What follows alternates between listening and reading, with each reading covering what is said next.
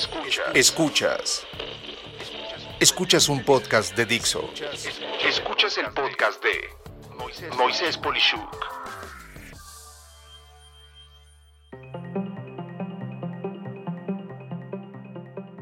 La paradoja del cómputo como un servicio.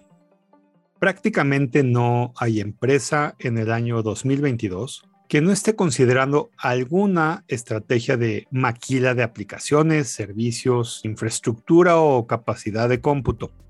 Más que una moda, se demuestra que poder, entre comillas, maquilar algunas actividades como un servicio es muy rentable, pues nos olvidamos de factores como la mano de obra calificada, tener que comprar la tecnología, tenerla que operar y administrar, tener que capacitar a las personas en su configuración, soporte y mantenimiento, tener que ocupar un espacio físico, de la energía con capacidad de no ser interrumpible en ese espacio físico, de los aires acondicionados que enfrían todo, de la seguridad física y lógica de todo lo anterior, de la negociación con múltiples proveedores para integrar cada componente, del licenciamiento de todo lo anterior y de asegurar que todo funcione con el resto de lo que se tiene.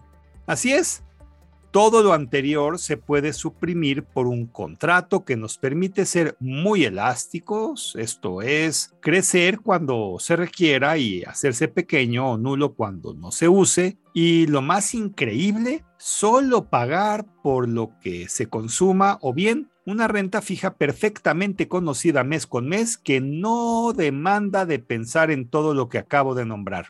Para este punto, todo suena lógico pues económicamente cuando esto se estudia de manera correcta, permite que ganemos flujos de dinero que pueden usarse en algo diferente a la tecnología y muy útil para esa empresa o negocio.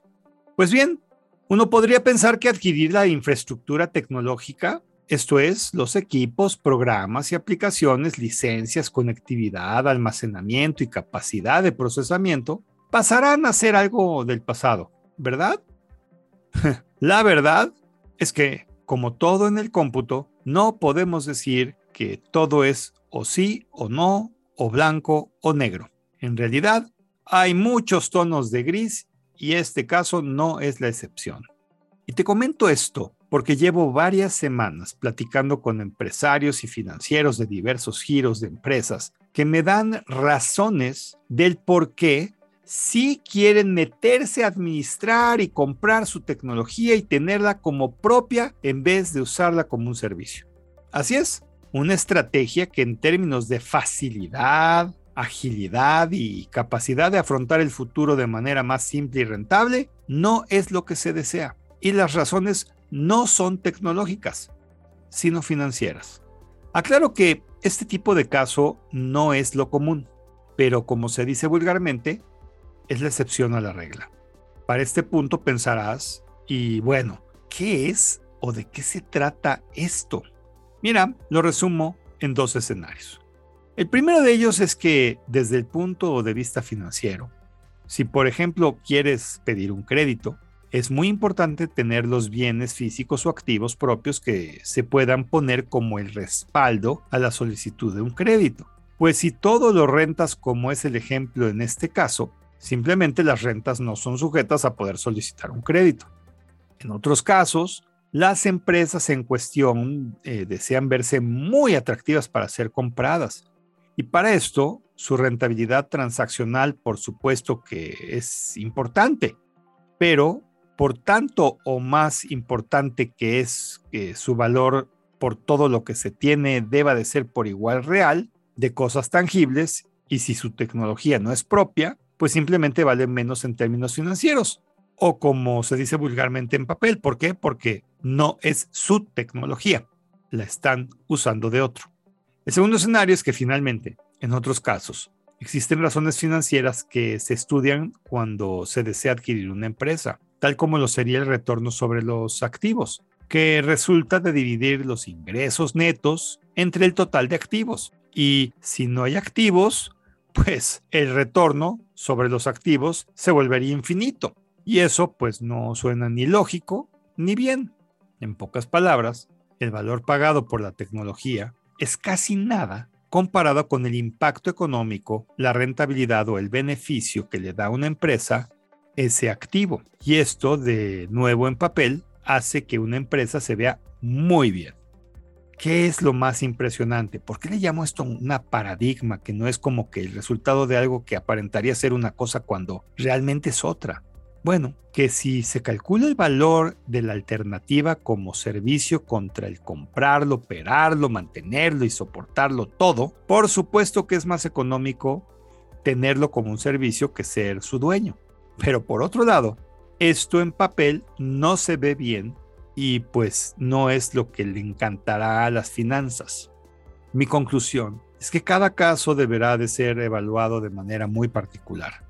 Finalmente, a la inmensa mayoría, y esta es una, no voy a llamar de tendencia, pero sí algo lógico, la gente prefiere hacer algo que cueste menos y le dé más. Obviamente si la idea es ser muy rentable, tener costos bajos y buenas utilidades, por supuesto que la estrategia es y seguirá siendo tenerlo todo como un servicio prácticamente siempre. Pero si la idea es que en un estado de posición financiera la empresa se vea muy sólida y robusta, toda la estrategia de no ser dueño de nada es algo que no la hace lucir tan bien y si lo que se busca es que se pague lo más que se pueda por la venta de la misma, a veces no ser tan eficiente puede ser lo mejor. Interesante, ¿verdad? Realmente para mí lo ha sido y jamás habría considerado esta realidad. En fin, sin duda, vivimos un mundo muy paradójico en estos aspectos. ¿No crees? Soy Moisés Polishuk y agradezco que me hayas escuchado. Hasta la próxima.